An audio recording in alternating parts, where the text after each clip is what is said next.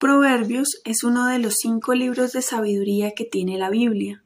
Fue escrito y editado entre el siglo X y el siglo XII a.C., además de haber sido redactado por varios autores.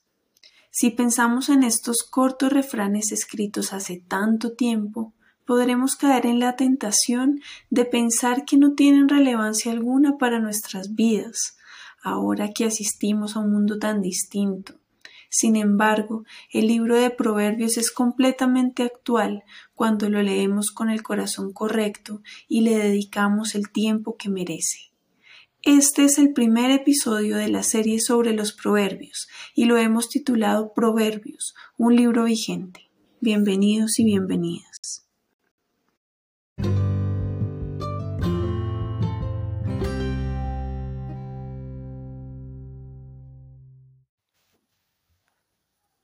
Hola a todos, qué gusto eh, estar con ustedes nuevamente después de un tiempo eh, fuera de, del podcast o bueno, estábamos haciendo algunas otras cosas, pero nos alegra un montón estar aquí nuevamente con ustedes. Sí, fue, fue un montón bastante largo, casi un año que, que no pudimos publicar ningún episodio, pero venimos recargados en este 2023, así que esperamos que ustedes todavía sigan ahí y quieran escucharnos. Em, para este año vamos a hacer algo bien especial y es que vamos a iniciar con una serie sobre el libro de los proverbios y como la serie anterior sobre las parábolas quien nos estuvo enseñando fue Jonathan, entonces ahora me toca a mí.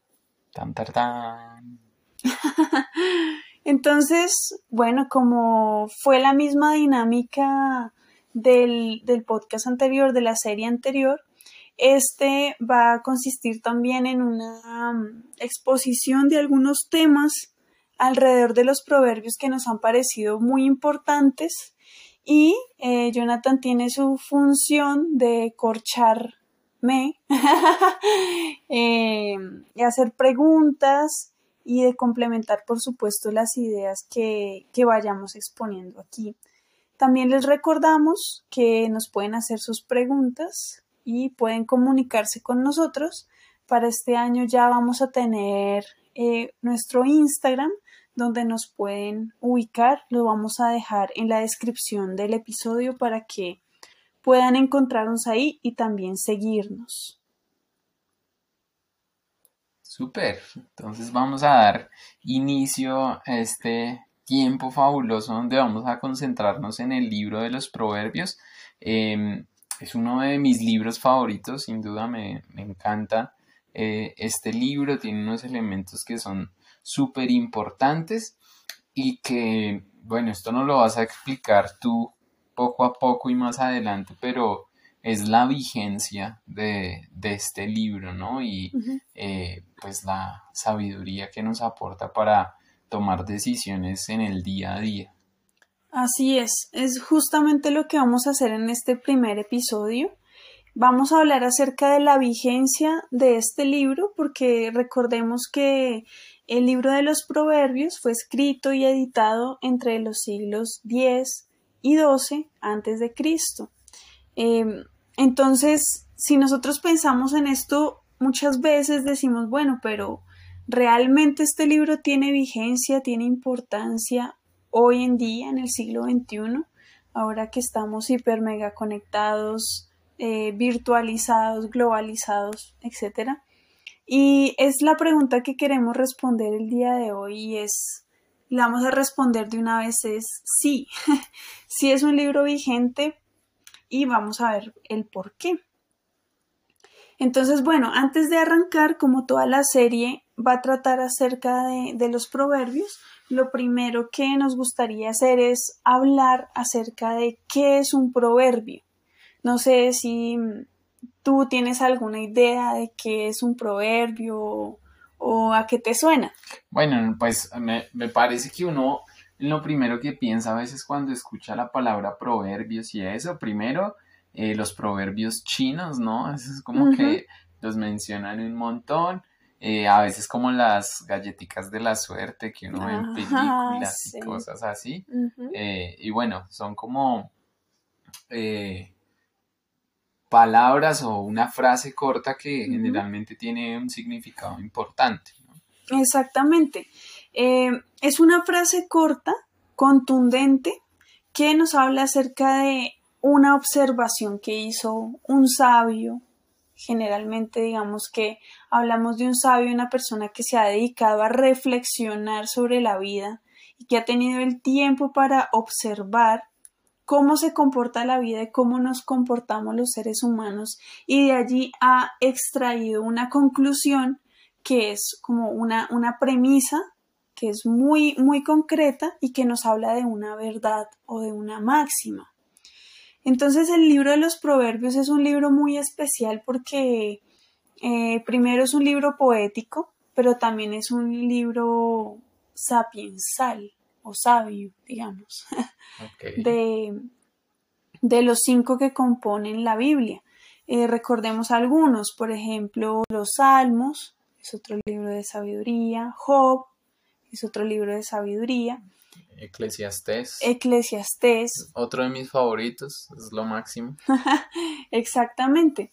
Entonces, al acercarnos a este tipo de, de libro, vamos a notar inmediatamente que es supremamente diferente eh, que leer una carta, por ejemplo, de las que escribió Pablo a alguna de las iglesias. Entonces vamos a, intentar entrar en, en, estos misterios de la sabiduría y para eso vamos a ir a un versículo que es Eclesiastés 12:11 y allí justamente Salomón describe que es un, un proverbio. Entonces Eclesiastés 12:11 dice, las palabras de los sabios son como el aguijón para el ganado, dolorosas pero necesarias. El conjunto de sus dichos es como la vara con clavos que usa el pastor para guiar a sus ovejas. Entonces, esta es una definición que la propia Biblia nos está dando acerca de qué es un proverbio y qué es una palabra sabia. Tenemos por un lado, eh, digamos que es como una dualidad. Eh, por un lado tenemos algo provechoso, que es la sabiduría que vamos a extraer de allí, pero por el otro lado tenemos el dolor y la, la necesidad que tenemos de, de, pasar por ese sufrimiento para alcanzar esa sabiduría. Por eso nos dice que es como el palo eh, de, del pastor, ¿no? Que lleva las ovejas. Corrige su camino para que la oveja no se vaya a perder y, y le vaya a pasar algo terrible. Sí, yo creo que por eso es que a veces eh, nos cuesta tanto cuando una persona, ya sean nuestros padres, nuestros tíos, nuestros abuelos, nuestros amigos, quieren darnos un consejo, ¿no? La sabiduría o los proverbios también podrían definirse como un consejo que, que nos quiere, pues específicamente los, los proverbios bíblicos, consejos de la palabra de Dios y consejos que Dios quiere darnos, eh, pues para vivir sabiamente. Pero resulta que a veces nuestra familia, nuestros amigos, las personas que están alrededor de nosotros, vienen a nosotros con esos consejos, con esas palabras de sabiduría y en ocasiones no las queremos escuchar porque duelen, ¿sí? Porque nos hacen entender o caer en cuenta que estamos cometiendo algún error, que nos estamos equivocando y pues por eso eh, en muchas ocasiones adquirir sabiduría eh, es doloroso y hay que hacer un esfuerzo para poder comprender esos consejos. Claro, es un proceso de dolor porque por lo general nuestra naturaleza, eh, digamos, carnal o pecaminosa, por llamarla de alguna manera, nos invita a hacer siempre lo que es más fácil eh, para nosotros. Por eso adquirir sabiduría requiere rechazar como esa primera opción que tenemos y entender que tal vez ese no es el camino correcto y eso genera sufrimiento, pero la cosecha es de vida y eso es muy importante. La cosecha de la sabiduría siempre es vida para nosotros y nos protege. así no sea lo que en verdad queremos hacer. Em, entonces, este libro es muy vigente porque nos recuerda que necesitamos esa sabiduría para vivir nuestra vida. Eh, los proverbios nos ayudan a reflexionar sobre nuestras acciones, algo que es súper importante eh, y que tal vez no siempre lo tenemos tan incorporado y es pasar nuestras acciones por la palabra de Dios, estarnos examinando constantemente. Eh, nosotros no somos perfectos, pero por supuesto estamos llamados a, a un camino de santificación y los proverbios nos ayudan a darnos cuenta en qué nos estamos equivocando. Hay algo muy importante y es que no quiere decir que nuestra vida cristiana y particularmente nuestra salvación se trate únicamente de obrar bien, pues nuestras acciones, de nuestras acciones pues no depende nuestra salvación, ¿cierto? Ahí tenemos un versículo si ustedes lo quieren consultar y es Romanos 3, 22 al 25 que nos recuerda que nosotros no somos salvos por nuestras acciones, pero el fruto de nuestra salvación y nuestro llamado es a orar bien, es decir, a orar conforme a la voluntad de Dios. Y por eso el libro de los Proverbios es supremamente vital en ese proceso de santificación. Bueno, entonces, em, vemos allí claramente la relevancia y la actualidad de este libro y esto es una invitación para que lo podamos leer. No es un libro que narre una historia con un inicio y un final, entonces em, muchas personas lo leen por fragmentos, solamente unos versos, o también he escuchado que hay personas que tienen el hábito de leer el proverbio que corresponda al día del mes. Entonces, como tiene 31 en capítulos el libro, entonces, por ejemplo, eh, no sé, digamos que estamos a 18, entonces se lee el, el capítulo 18. Pero, pues digamos que se puede leer incluso en desorden si, si así se quiere. Ahora, una pregunta súper importante y es ¿quién es el autor de los proverbios? Aleja, ¿quién es el autor de los proverbios? bueno, el libro de los proverbios tiene varios autores. El más famoso es Salomón y el que vamos a hablar un poquito hoy. Pero también hay unos proverbios que son del rey Lemuel y de Agur. Y también nos habla de Ezequías, rey de Judá. Entonces, para que lo tengamos en cuenta, no todos los proverbios fueron recopilados ni escritos por Salomón, sino que hay diferentes em, sabios que aportaron a, a este libro. Pero bueno, digamos que el más famoso es Salomón y tenemos también el libro de Eclesiastes que fue escrito por él, otro libro que ya dijimos que era de los libros de sabiduría de la Biblia. Y eh, allí está, hay como un claro testimonio de quién fue Salomón en sus últimos días y que sabemos que Salomón fue un rey que fue muy prosperado porque pidió sabiduría a Dios y Dios, además de darle sabiduría, le dio prosperidad, ¿cierto? Entonces fue un rey em, muy, muy poderoso, pero además que lo buscaban mucho eh, otros mandatarios cercanos a él, solamente buscando su sabiduría, ¿no? Y, y sabemos también que Salomón para los últimos días de su vida pues cometió algunos pecadillos. Algunos. Em, y eso, es, eso me parece súper interesante como de recordarlo, porque a veces creemos que estos sabios que escribieron em, estos, estos proverbios pues eran perfectos. Y no, solamente Dios es perfecto y nosotros nos equivocamos. Sí, y también muestran que, pues, en definitiva, y lo que pasa con la palabra de Dios, eh, es que es revelación de Dios, ¿no? Es revelación, la palabra de Dios es la revelación de Dios a seres humanos, como todos nosotros, ¿cierto? Que cometieron sus equivocaciones, que siguieron a Dios también con fervor, pero Dios pues a través de ellos eh, nos muestra el camino, ¿no? Eso es algo bien importante y creo que hay que rescatar eh, muy bien lo que decías hace un momento sobre Salomón, ¿no? Y cómo su clave o como la clave de todo lo que él logró, ¿sí? Eh, fue haberle pedido sabiduría a Dios. También después vamos a ver, o bueno, en, otras ocasiones probablemente, vemos que en el libro de Santiago, en el capítulo 1, eh, también Santiago habla sobre pedirle sabiduría a Dios y dice que Dios es generoso, que Él nos da sabiduría con generosidad. ¿sí? Entonces, eh, Salomón, su, digamos, uno de sus grandes logros fue haber pedido sabiduría en lugar de, cualquier otra cosa. Y pues después veremos cómo la sabiduría, pues aparte de darnos entendimiento de cómo hacer las cosas, pues nos va a permitir eh, obtener muchas más cosas como eh, gracia, la gracia de Dios, la gracia de las personas, ¿cierto?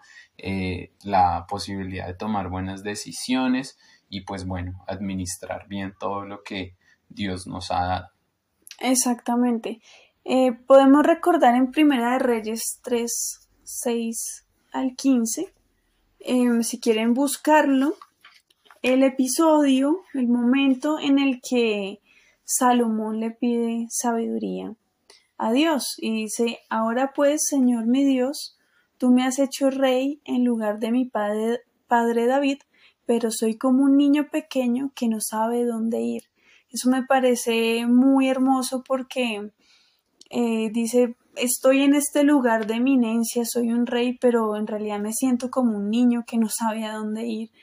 Y es em, un, un claro ejemplo de lo que tal vez nosotros deberíamos sentir o que hemos sentido en algún momento y es sin Dios somos como niños pequeños que no sabemos a dónde ir y enseguida eh, Salomón recibe sabiduría de parte de Dios. Dice que, mm, dice textualmente, Dios le dio a Salomón muchísima sabiduría y gran entendimiento, y un conocimiento tan vasto como la arena a la orilla del mar. En Reyes también nos recuerda que Salomón no solamente era un hombre sabio, sino un estudioso de la naturaleza. Era como una especie de, de botánico y, sabía muchísimo de animales y de plantas. Entonces todo esto es para recordar quién escribió la mayoría de, de, los, de los, proverbios que más adelante vamos a leer.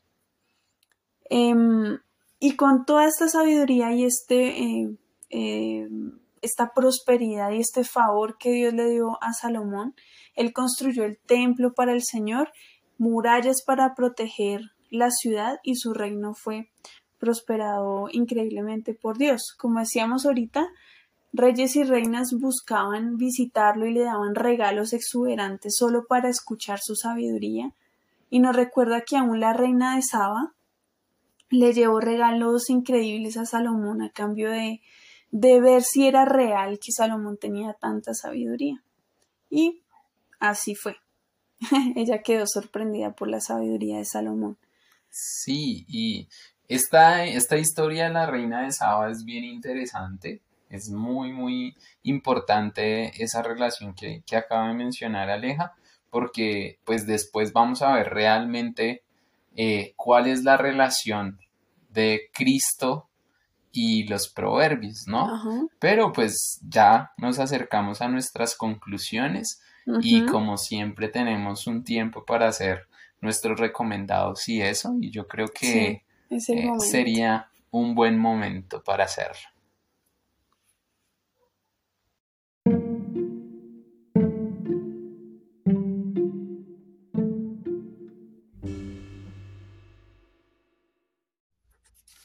Bueno, entonces vamos ahora sí con nuestros recomendados. Y eh, bueno, yo quiero escuchar el que tú tienes. A ver. Bueno, Em, mi recomendado para este episodio y pensando pues eh, en el libro de los proverbios y en esta idea de, los consejos, eh, recordé que cuando era niño, eh, y bueno, aún todavía lo hacen, en, un canal de televisión de, nuestro país, de Colombia, eh, daban unos, unos, un programa que se llamaba Cuentos de los Hermanos Grimm. Y este era o es un programa animado, eh, pues donde relataban diferentes eh, historias de los hermanos Grimm, ¿no? Y me, llama la atención o cuando empecé a pensar en cuál podría ser mi recomendado, se me vino este, este programa a la mente y no solo el programa, sino toda, digamos, todo ese compendio de relatos eh, pues de, la antigüedad, ¿sí? Como de los cuentos, las fábulas, todo eso, que eh, contienen algo, la mayoría, eh, que, conocemos como las moralejas, ¿no? Que es como que nos cuentan la historia y al final nos dicen la enseñanza, ¿no? Entonces, pero es que a Caperucita Roja se la comió el lobo por hablar con gente que no, con extraños, ¿cierto? Con personas que no conocía. Y bueno, generalmente estas historias, eh, algunas, mm, en la mayoría de los casos, intentaban dejar una enseñanza eh, a los niños, ¿no? Y me parece que, es un buen, un buen referente. Sí, me gusta mucho. Bueno, a mí ya me costó muchísimo eh, hacer el recomendado, pero me acordé de un libro que, leí hace como cinco o seis años tal vez, que se llama La vida de Pi. También hay una película. El libro es, muy bonito y bueno, también es un poco fuerte, pero me acordé porque en, este libro hay un em, personaje que es un profesor que le enseña a los niños como en una comunidad muy alejada de, de la ciudad, de una ciudad, y él les enseña a leer, ¿no? Y tiene una esposa que ella ya está un poco mal eh, en su salud mental, entonces ella cree que es la reina de Saba. Y él para, digamos, no hacerla a un lado, sino más bien como apoyarla, estar con ella, construye una carreta y la saca a pasear por ese pequeño caserío donde están los niños a los que él le enseña porque ella cree que la reina de Saba entonces se viste así con, con un vestido y él la va llevando como si fuera uno de sus sirvientes. Ese es mi recomendado.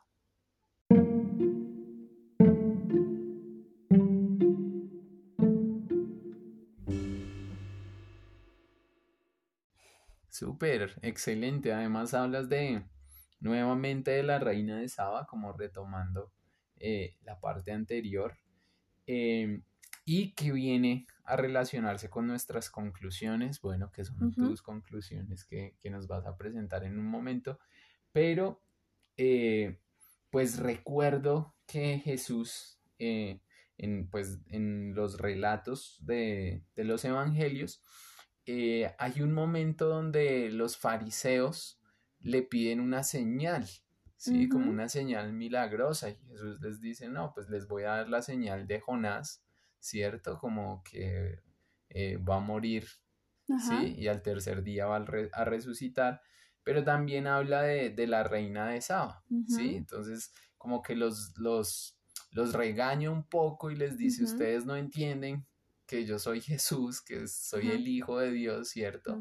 Y dice, pues eh, la reina de Saba los va a juzgar a ustedes porque ella fue desde un lugar muy lejano para conocer la sabiduría de Salomón, pero aquí hay alguien más importante que Salomón. Entonces Jesús nos está hablando pues de que Él es la, sabiduría, ¿no? Ah, no, ya, ya lo hiciste. la conclusión.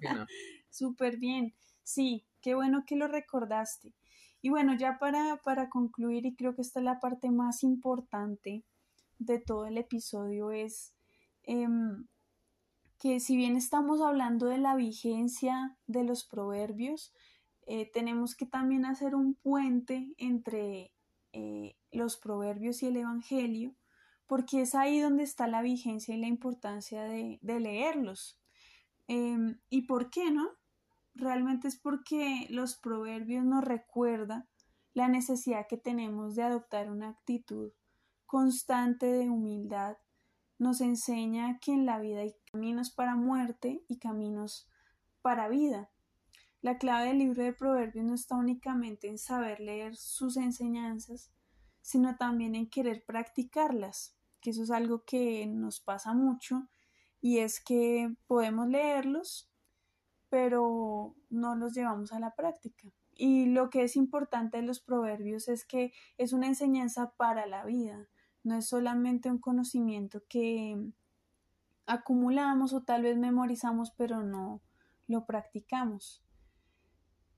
Y bueno, por supuesto que necesitamos la sabiduría de Dios para llevar una vida eh, y una vida en piedad y en constante proceso de santificación y los proverbios son un camino muy claro y una guía muy certera de lo que podemos hacer con nuestra vida que glorifique a Dios.